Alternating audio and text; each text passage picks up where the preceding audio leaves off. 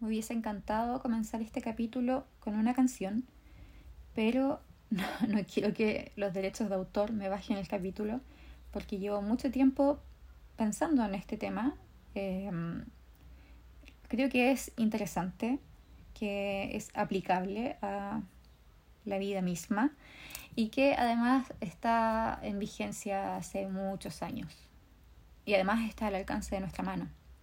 Así que quería eh, desarrollarlo de una forma ordenada, de lo general a lo particular. Obviamente siempre va a haber opiniones personales, pero eh, quiero que sea accesible, eh, comprensible, difundible y todos los ibles, porque nosotros pensamos que le afecta a los poderosos, a los grandes, a los hechos históricos recientes y no a nosotros, lo vemos como algo lejano, pero estamos todos, todos en el mismo saco todo el día y no nos damos cuenta.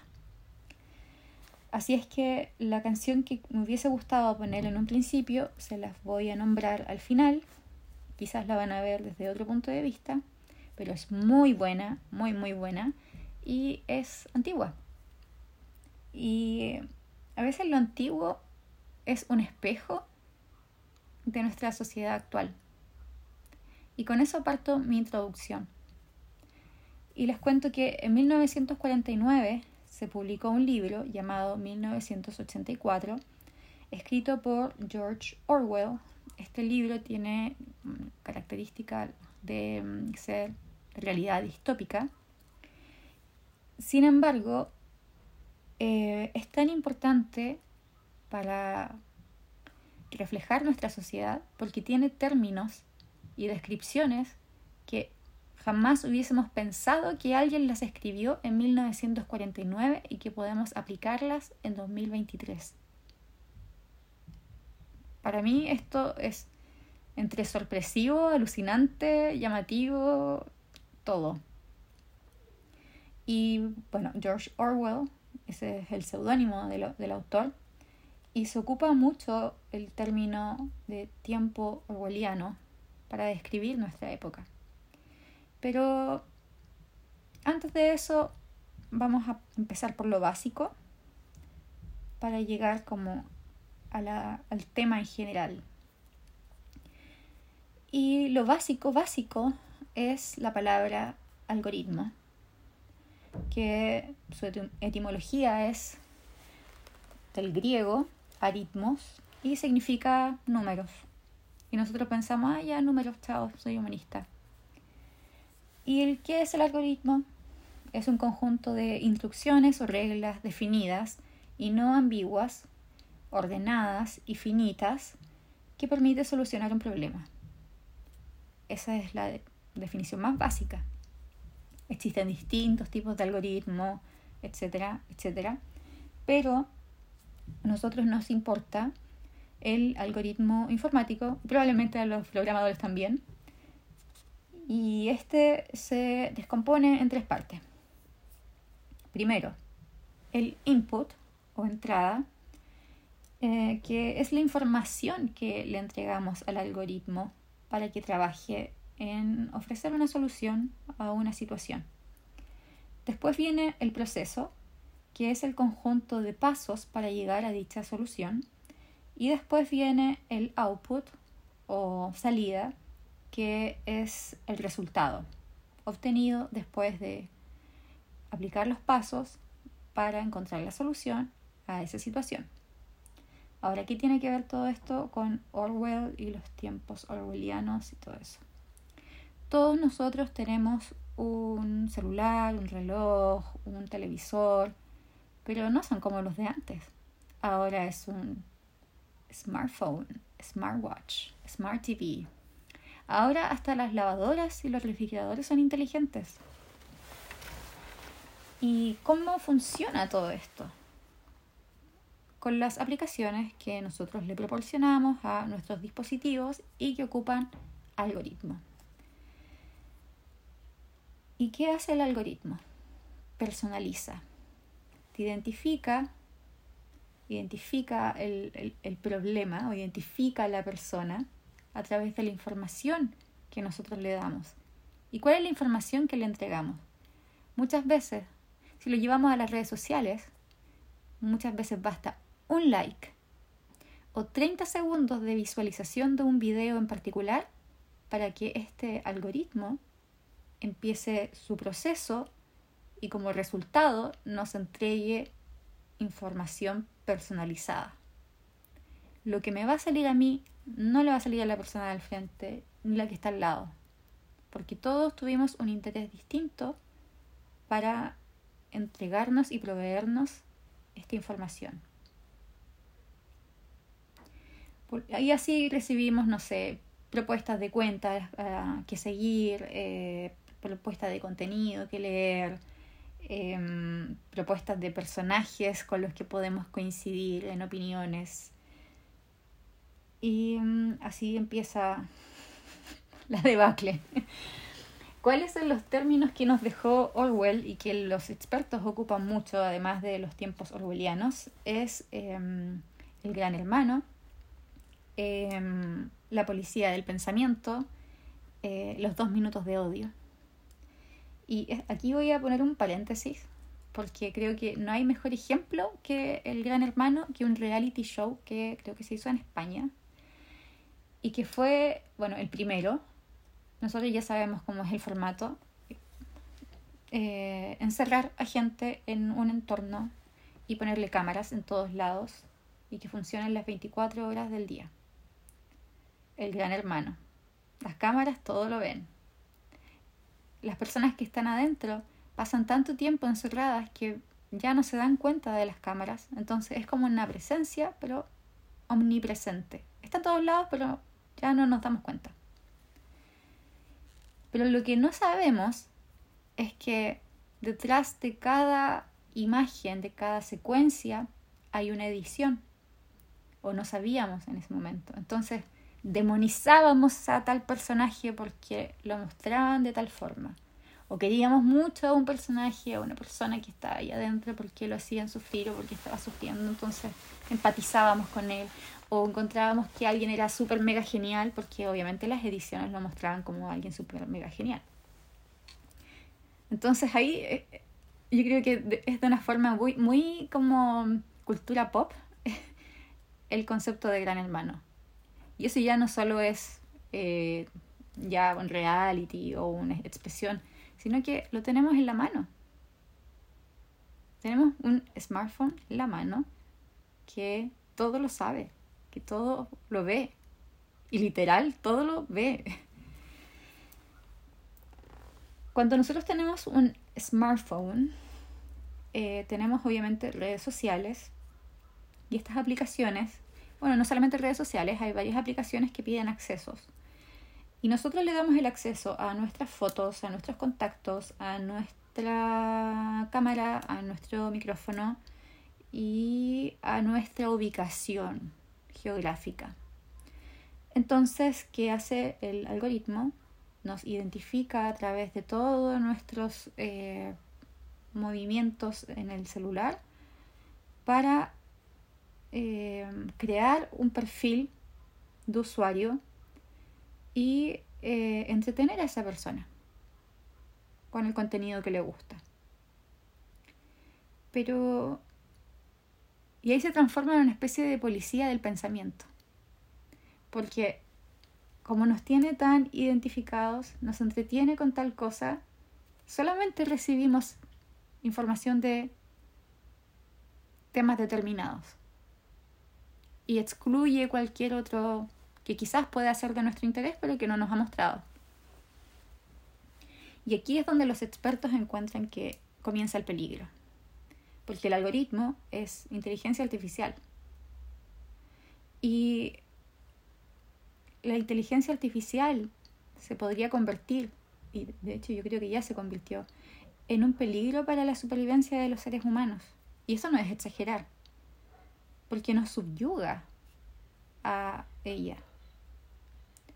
Y no es decir, van las máquinas o los electrodomésticos a tomar vida y nos van a exterminar a todos. Es el uso que nosotros le hemos dado a las aplicaciones con todos los accesos que ya les dije, lo que nos ha formado como un personaje en este reality show llamado vida y que nos entrega información eh, manipulada, sesgada y, eh, y que solamente nos eh, encierra y aísla cada vez más.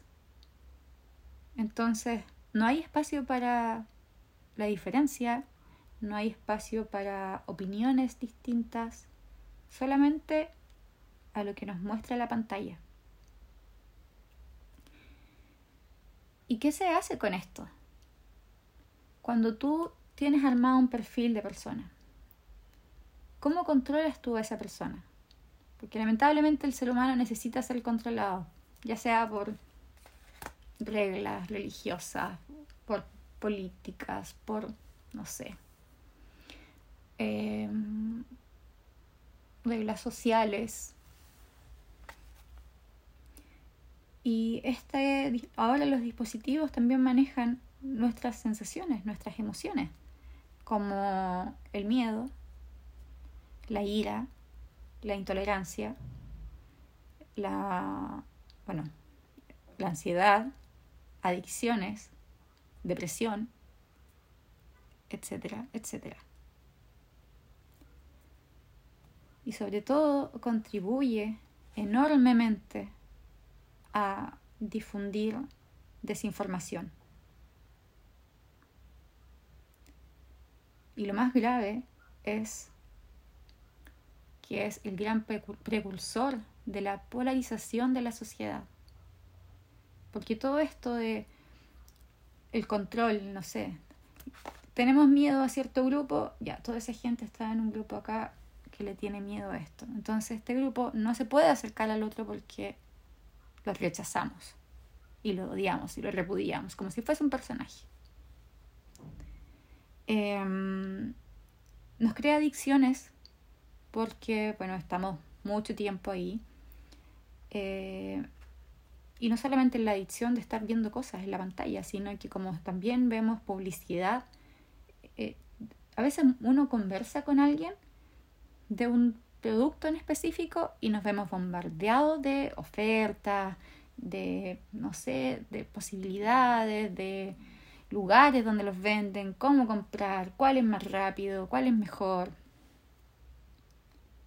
Y caemos, y me incluyo. Yo igual termino comprando algo que no necesitaba o algo que realmente no era prioridad. Pero es porque fue tanto, tanto el bombardeo que me ganó. Me ganó y sucumbí. Y como les comenté, esta manipulación de información nos ha llevado a perder la racionalidad, eh, el pensamiento crítico fuera de esta inteligencia artificial. Porque nosotros debiésemos verlo como una parte, pero ahora es un todo. Por ejemplo, hablamos de un tema en particular, es que en Facebook salió esta noticia. Ya, ¿quién la publicó? Es que un primo de un tío le dijo, entonces y yo lo creo. Pero no es así, no es que yo le creo a Facebook. O sea, es más fácil creerle a Facebook porque a muchas personas les gusta eso que a la persona que tienes al frente y te está dando un testimonio. Y así nos empieza a separar. Y así comienza la etapa más cruel de la inteligencia artificial, que es la violencia. Y puede ser violencia cibernética, odiar a alguien que ni siquiera conoce, maltratar a alguien a través de comentarios, mensajes internos, hasta violencia física en las calles, grupos adversarios que se encuentran y se pegan y se atacan verbalmente. Esos son como los dos minutos de odio de Orwell, en que se ven los enemigos se ve al enemigo y uno quiere y tiene el instinto de lanzarle cosas e insultarlo. ¿Quién gana con todo esto? Bueno, primero ganan todos aquellos que quieren controlar las masas. Y nosotros somos la masa. Porque la gente se controla a través del miedo. No hay nada que le gane el miedo. No vas a controlar a la gente a través del amor, la felicidad, el bienestar. No. Tú controlas a la gente a través del miedo. Entonces, ¿quién está siempre esperando que la gente tenga miedo? Miedo a perder el trabajo, miedo a la delincuencia, miedo, eh, no sé, al, al extranjero, miedo a, aquel que es distinto, el que promete las cosas en campaña, el que intenta ser el líder de la manada sin ninguna experiencia de vida, solo porque quiere ser líder y habla más fuerte. Ahí está el primer gran ganador. El segundo es el marketing, que obviamente logra que uno compre a través del bombardeo de publicidad sé, cada vez que sucumbo y me termino comprando las zapatillas que no necesitaba, pero que vi estaban en oferta quizás y que, pucha, me ahorré un par de lucas. Ahí ganó el marketing. Ahí ganó la empresa, la multinacional. Ahí ganó el que puede pagar más en publicidad para que la gente compre.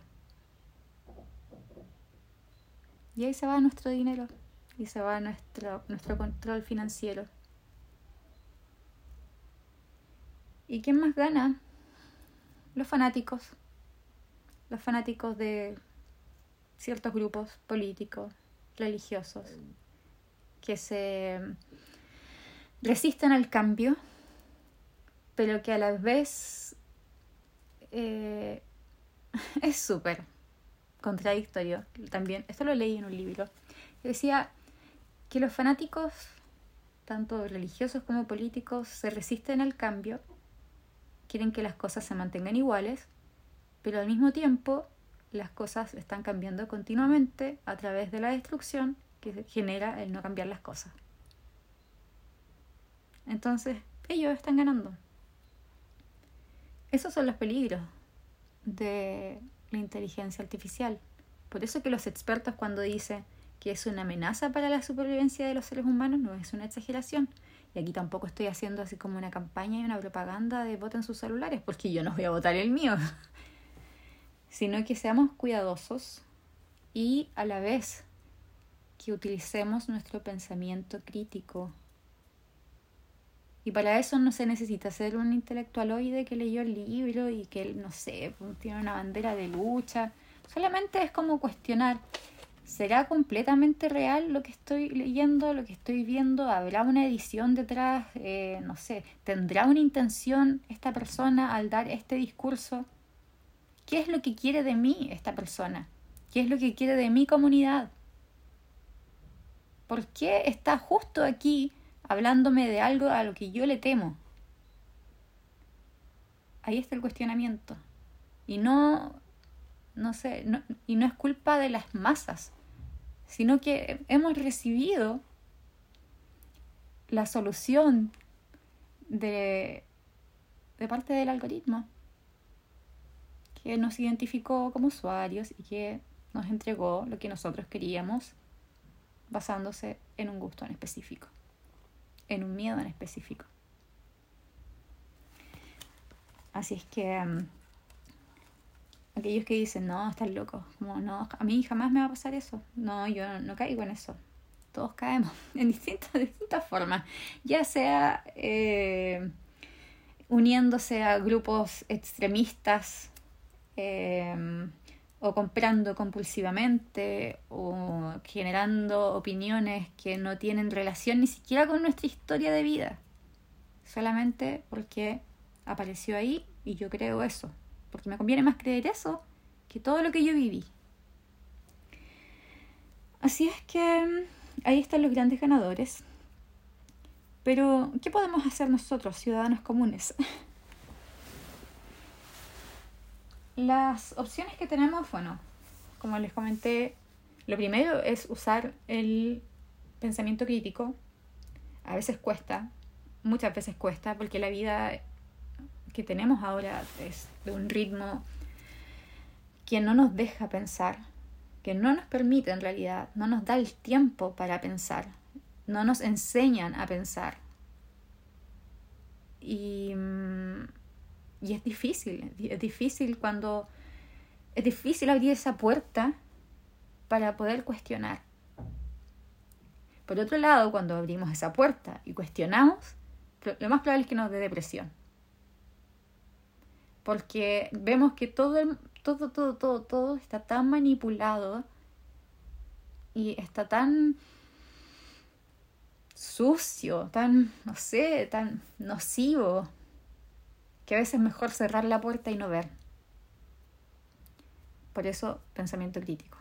Pensamiento crítico eh, no sesgado. Y eh, bueno, y en términos ya prácticos, eh, desinstalar las aplicaciones que no ocupamos, ser muy, muy cuidadosos con los permisos que le damos a las aplicaciones, por ejemplo, el acceso a, los, a, las herramientas que ya les comenté, la cámara, la fotografía, em, la ubicación geográfica, todo eso se puede bloquear. Em, se puede permitir el uso eh, de una sola vez. O sea, no sé, por ejemplo, ya yo quiero publicar una foto en Twitter y me dice, eh, ¿le das acceso a tu galería fotográfica o le das acceso solo por esta vez? Elige solo por esta vez. Lo mismo pasa en otras eh, aplicaciones. Em, y de esa manera recuperamos un poco nuestra privacidad. Porque, por otro lado, es muy fácil hackear un celular. Es súper fácil.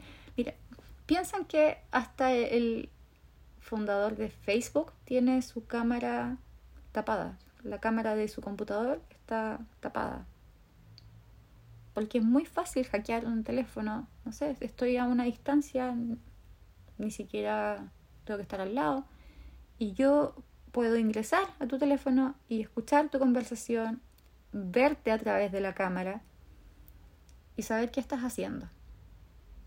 Entonces por eso hay que tener harto cuidado, y es algo que yo también me voy a decir a mí misma, de el uso y abuso Em, que tenemos con esta relación con nuestros dispositivos inteligentes. O sea, miren, para que vean lo contradictorio. En este momento estoy usando un reloj que me mide las pulsaciones y que lleva como dos horas mandándome a caminar. ¿Por qué? Porque controla mi estado físico y si yo no camino significa que estoy, no sé, dejándome de lado y que no estoy caminando lo suficiente y no me estoy esforzando lo suficiente y que tengo que quemar calorías. Así es que... Y que va en detrimento, por supuesto, de mi salud mental. Pero lo uso igual. Porque también... No sé, así algo me dice cómo estoy, cómo voy. Em, espero que haya sido interesante. Los invito a leer el libro, también hay una versión de bolsillo. Como les dije, no, o no sé si lo dije. Eh, muchas creen que hay que ser así como súper mega intelectual. No, solamente hay que leerlo y listo. Em, algunos incluso creo que lo tienen en el plan escolar. Eh, bueno, en mi época no, no estaba. Así es que mm, es un buen, es un buen libro, un buen libro, os recomiendo. Y la canción que también les voy a dejar es Eye in the Sky. Em, bueno, la banda se llama eh, The Alan Parsons Project, es antigua, la canción igual, pero sale el ojo de Horus el que todo lo ve. Así es que yo creo que está, estaba hecha para este capítulo, muy apropiada. Yo lo puedo escuchar, como les dije, miles de veces, no me aburro. Probablemente si ustedes lo hacen les va a pasar lo mismo. Em, espero volver pronto. Nos escuchamos. Déjenme sus comentarios, algún mensaje interno eh, en Imprudencia Podcast en Instagram. Y pronto otro tema desmotivacional eh, a desarrollar. Chao, que estén bien.